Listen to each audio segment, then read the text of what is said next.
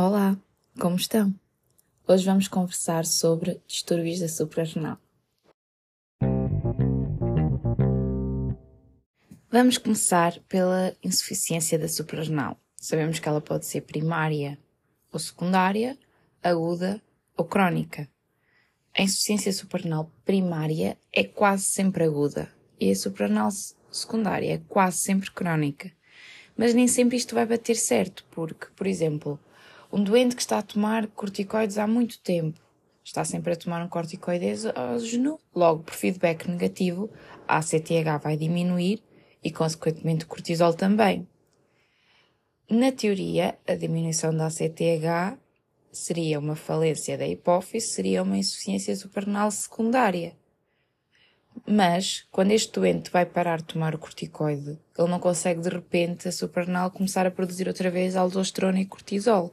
Por isso, ele vai fazer uma insuficiência suprarrenal aguda, vai ter a sintomatologia de uma, e a gravidade de uma insuficiência suprarrenal aguda, apesar da causa ser secundária.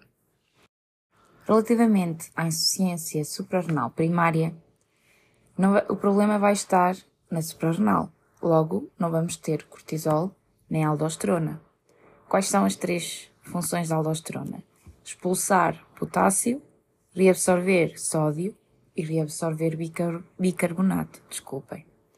Portanto, não havendo aldosterona, vai haver uma acidose sem gap, à perda de bicarbonato, ele não é reabsorvido. Vai haver uma hiponatrémia, também porque o sódio não é reabsorvido. E uma hipercaliemia, porque a aldosterona não vai expulsar o potássio. Ou não haver aldosterona nem cortisol, vai haver um mecanismo de feedback negativo, logo vai aumentar a ACTH. A ACTH é produzida com a MSH e assim os doentes vão apresentar uma hiperpigmentação. A renina vai estar aumentada, por resposta à ausência da aldosterona. Quanto à insuficiência suprarrenal secundária, não vai haver hiperpigmentação, porquê?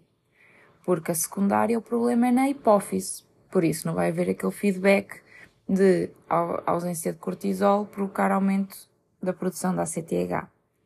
Assim, aqui a aldosterona vai estar normal e a renina vai estar normal, logo pH e potássio normais, e pode ou não haver hiponatrémia, mas aqui o mecanismo não é por não haver reabsorção de sódio.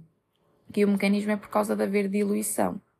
Porque o cortisol normalmente inibe a ADH. Neste caso, o cortisol está diminuído. Por isso, a ADH vai estar aumentada e vai reabsorver muito mais água. Assim, a quantidade de sódio que há numa quantidade maior de água vai estar diluído daí poder ou não haver uma hiponatrémia. Em termos de apresentação clínica, na insuficiência suprarrenal aguda, o doente vai se apresentar com febre alta, hipotensão, dor abdominal, pode ter ou não sinais de irritação peritoneal, geralmente tem antecedentes de doença autoimune e os precipitantes pode ser, por exemplo, uma infecção, suspensão de corticoide, Enquanto que ao nível da hum, insuficiência suprarrenal crónica, a clínica vai ser muito inespecífica. Fadiga, perda de peso, anorexia. E se for primária, o doente vai apresentar a tal hiperpigmentação. Quanto às provas diagnósticas, temos duas provas que podemos utilizar. O cortisol das 8 horas, que é considerado um teste de rastreio. Porquê? É um teste muito sensível porque o pico do cortisol é durante a manhã.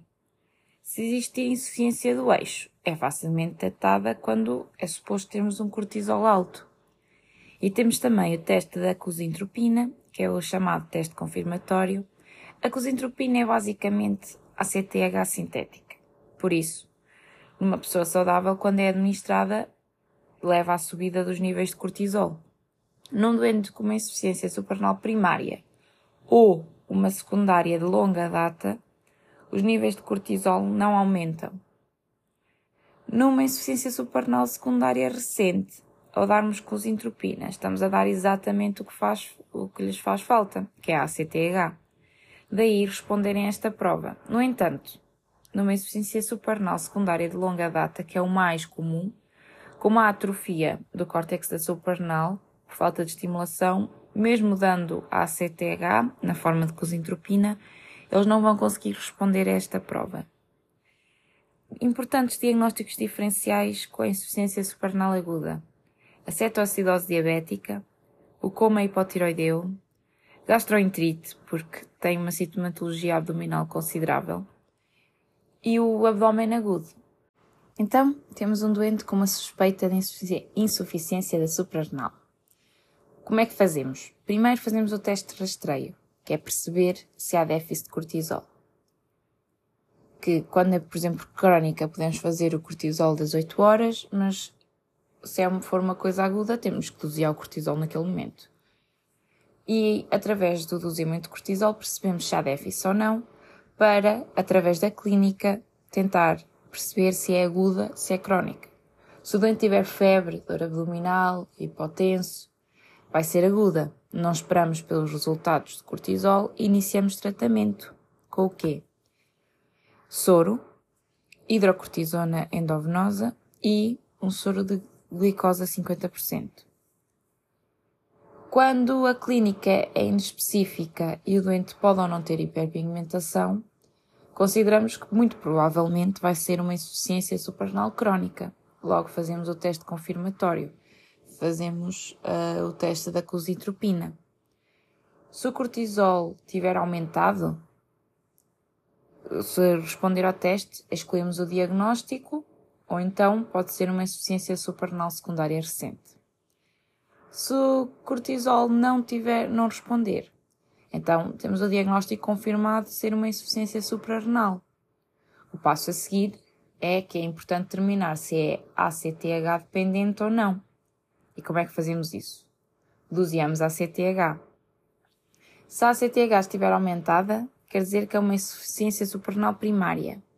Logo, doseamos os anticorpos anti-21 hidroxilase. Se forem positivos, quer dizer que é autoimune. Temos que excluir o síndrome poliglandular autoimune. Se forem negativos, é importante fazer um ataque da suprarrenal para procurar hemorragias, infecções, calcificações. Se a CTH estiver diminuída, quer dizer que é uma insuficiência suprarrenal secundária. Por isso, o que é que vamos fazer? Vamos fazer uma ressonância magnética da hipófise, porque tem numerosas causas. Pode ter sido por suspensão dos corticoides, pode ter tumores, apoplexia. O que é importante ressalvar é que a principal causa da doença de Edison no nosso país é autoimune, precisamente com os anticorpos anti-21 hidroxilase. Nos doentes imigrantes, geralmente é a tuberculose. Como é que se trata uma edição crónica? Com hidrocortisona e com fluorocortisona, se for primário. E agora, se houver excesso de cortisol? Vai haver um síndrome de Cushing. Há aqueles sintomas patognomónicos da face em lua cheia, o pescoço do búfalo, a atrofia dos membros com obesidade centrípeta, as trias violáceas com equimoses, Laboratorialmente, vamos ter hipernatremia, hipocaliemia e alcalose metabólica, e há três provas diagnósticas principais, das quais são necessárias duas para fazer diagnóstico. Estas provas são o cortisol urinário das 24 horas, o cortisol salivar ou sérico da meia-noite e a prova de supressão com dexametasona de baixa dose. O cortisol urinário das 24 horas, exatamente porque o hipercortisolismo vai se refletir ao fim de 24 horas em que vamos ter níveis elevados de cortisol. Em termos do cortisol salivar ou sérico da meia-noite, é porque o ponto mais baixo do cortisol durante o dia é à meia-noite. E como tínhamos falado há bocado, o mais alto é às 8 da manhã. A prova de supressão com dexametasona de baixa dose é basicamente administramos dexametasona à noite, e num eixo normal seria expectável existir uma supressão do eixo no dia seguinte de manhã. A não resposta à supressão diz-nos que existe uma secreção autónoma de cortisol. Temos ainda o teste de supressão com alta dose de dexametasona, que são 8 mg, e o cateterismo dos seis petroses inferiores, que são para distinguir causa central de periférica. Ou seja, olhamos para um doente, tem clínica que nos faz suspeitar de síndrome de Cushing. Primeira coisa a fazer. excluir a toma de corticoides externos. E faz um, dois ou três testes. Os testes, a quantidade de testes a fazer depende muito da probabilidade pré-teste. Mas o que nós sabemos? Sabemos que tem que haver dois positivos para se confirmar o diagnóstico. Por isso, cortisol urinário das 24 horas, cortisol salivar da meia-noite, prova de dexametasona de baixa dose. Se dois destes forem positivos, confirma-se o diagnóstico. Há síndrome de Cushing. O que é que é importante? Perceber se é ACTH dependente ou não. Medimos a ACTH. Se a ACTH estiver diminuída, é um síndrome de Cushing ACTH independente. Pede-se um ataque. Pode ser um adenoma, uma hiperplasia das suprarrenais, um carcinoma, e em todas trata-se com cirurgia, à exceção da hiperplasia, que nós não podemos remover as duas suprarrenais. Se a ACTH estiver aumentada, quer dizer que é ACTH dependente. Na teoria, fazia-se o teste da CRH e o teste da dexametasona de alta dose. Mas cada vez mais se começa pela ressonância magnética e se a ressonância magnética hipofisária não fizer o diagnóstico, aí é que se passa para os testes da CRH, da desmopressina ou o próprio cateterismo. Se, estes, se a ressonância magnética hipofisária nos fizer o diagnóstico de doença de Cushing, o tratamento é cirurgia transfenoidal e, em segunda linha, se for necessário, radioterapia ou adrenalectomia bilateral. Se só um destes testes, se a ressonância não fizer o diagnóstico de doença de Cushing e tivermos que fazer estes testes, se eles forem dispares, se um for positivo e outro negativo, é lícito fazer a cateterização bilateral dos seios venosos inferiores e se for positivo é doença de Cushing, se for negativo é a mesma coisa que se ambos estes testes fossem negativos, ou seja, há uma produção ectópica da CTH. Não sabemos é onde.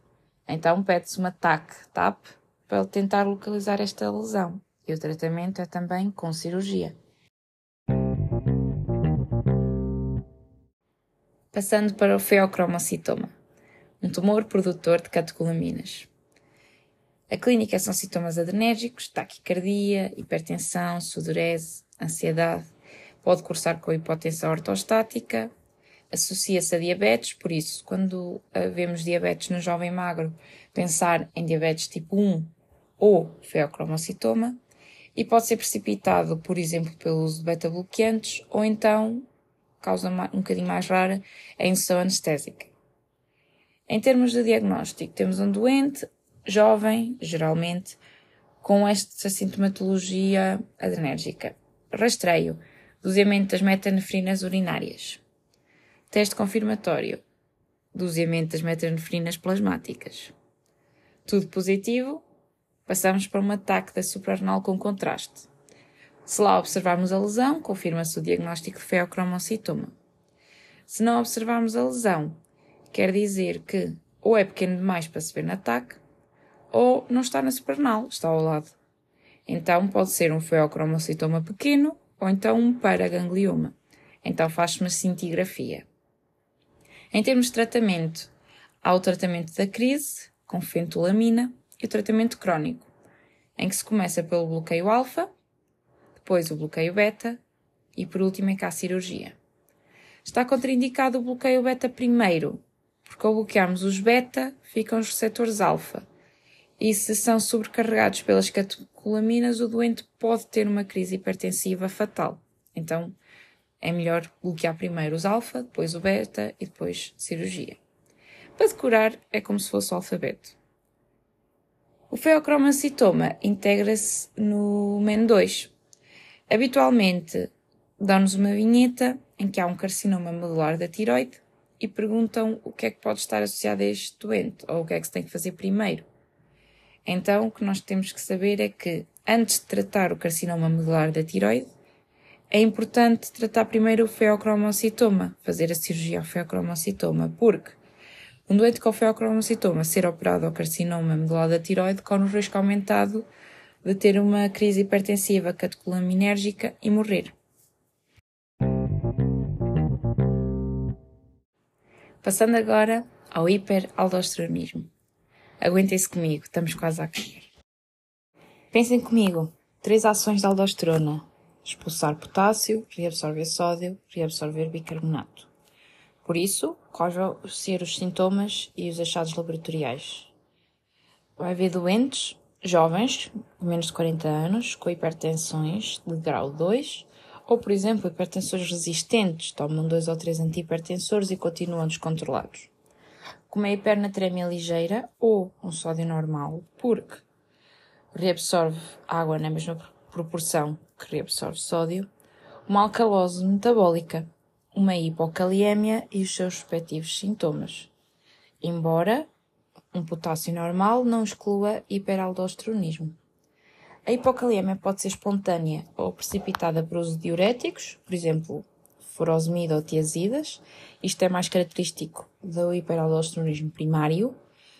Por exemplo, um doente com hiperaldosteronismo, medicado com dois antihipertensores e decide adicionar o tiazídico e ele apresenta hipocaliémico. A hipocalêmia pode provocar também arritmias cardíacas, parestesias, fraqueza muscular, tetanias, queimbras, obstipação, poliúria, polidipsia. E os achados típicos do hiperaldosteronismo secundário são aumento da creatinina quando é introduzido um IE com ARA, um rim pequeno unilateral ou, por exemplo, um sopro diastólico abdominal. A principal causa de hiperaldosteronismo secundário é a estenose da artéria renal. Temos um doente com uma suspeita de hiperaldosteronismo. Primeira coisa, suspender medicação que possa mexer com o eixo renina, angiotensina, aldosterona, ou seja, beta-bloqueantes e acasiaras. Uh, em termos de rastreio, vamos ver o rácio aldosterona-renina. Se estiver baixo, ou seja, for inferior a 10 para 1, quer dizer que tanto a aldosterona quanto a renina estão diminuídas. Logo, é um hiperaldosteronismo secundário. Pode ser por exemplo, um tumor produtor de renina, doença renal crónica ou então a causa mais comum que é a estenose da artéria renal. O diagnóstico da estenose da artéria renal é feito com um ecodoppler ou com uma angiotac e pode ser por aterosclerose ou por displasia fibromuscular. Cada um destas causas tem doentes típicos e tratamentos ligeiramente diferentes. Se o rácio aldosterona-renina estiver normal, estiver entre 10 a 15 para 1, Quer dizer também que estão diminuídos na mesma proporção a aldosterona e renina. Então, é um pseudo-hiperaldosteronismo. Por exemplo, uma hiperplasia congénita da suprarrenal, um uso de corticoides, ou então, por exemplo, um Cushing. Se o rácio aldosterona-renina estiver alto, estiver superior a 20 para 1, quer dizer que a aldosterona está aumentada e a renina está diminuída. Então pensamos em hiperaldosteronismo primário. Como é que nós confirmamos o diagnóstico? Com um teste, que pode ser a prova de sobrecarga de sal, que é o mais usado por ser mais barato e mais acessível, ou então com o fluido de cortisona, mas é menos usado. Desculpem. O diagnóstico fica confirmado. O que é que vamos fazer? Um ataque da suprarrenal. Se apresentar um adenoma da suprarrenal, vai, vamos depender da idade do doente para tomar decisões. Porquê? Porque a partir dos 35 anos aumenta muito a incidência dos incidentalomas. Se o doente tiver menos de 35 anos e tiver um adenoma unilateral, pode-se fazer uma adrenalectomia unilateral. Retira-se aquela. Se tiver mais de 35 anos e tiver um adenoma bilateral ou mais de, com maior de 2 cm, podemos fazer, por exemplo, um cateterismo seletivo da suprarrenal para perceber se há diferença entre a secreção de aldosterona ou não. O doente também pode ter hiperplasia bilateral da suprarrenal, que aí o tratamento é médico com espironolactona. Se a ataque vier negativa, é importante despistar hiperaldosteronismo e corrigir que seja possível de ser corrigido com corticoides. Hipoaldosteronismo hiporreninémico. Que é isto? pouca aldosterona, pouca renina. É basicamente como se fosse uma acidose tubular renal tipo 4. Temos pouca aldosterona porque temos pouca renina a estimular a produção da aldosterona. Em termos de causas, por exemplo, nefropatia diabética, porque a renina é produzida no complexo justo-aglomerular do rim, que é a zona que é mais acometida pela nefropatia diabética. Toma DINES, toma diecas. Em termos de clínica, os doentes apresentam acidose metabólica sem GAP, hipercaliemia e hipovolemia e podem ter ou não hiponatrémia. O tratamento é fluorocortisona endovenosa e furosemida. A fluorocortisona serve porque é basicamente su suplementar com aldosterona sintética e a furosemida para expoliar o potássio que há a mais. Por último, bloqueios enzimáticos. A mnemónica para decorar que nos foi dada pela Academia está nos meus resumos, se quiserem espreitar. Começando pelo déficit da 21 beta-hidroxilase. 21.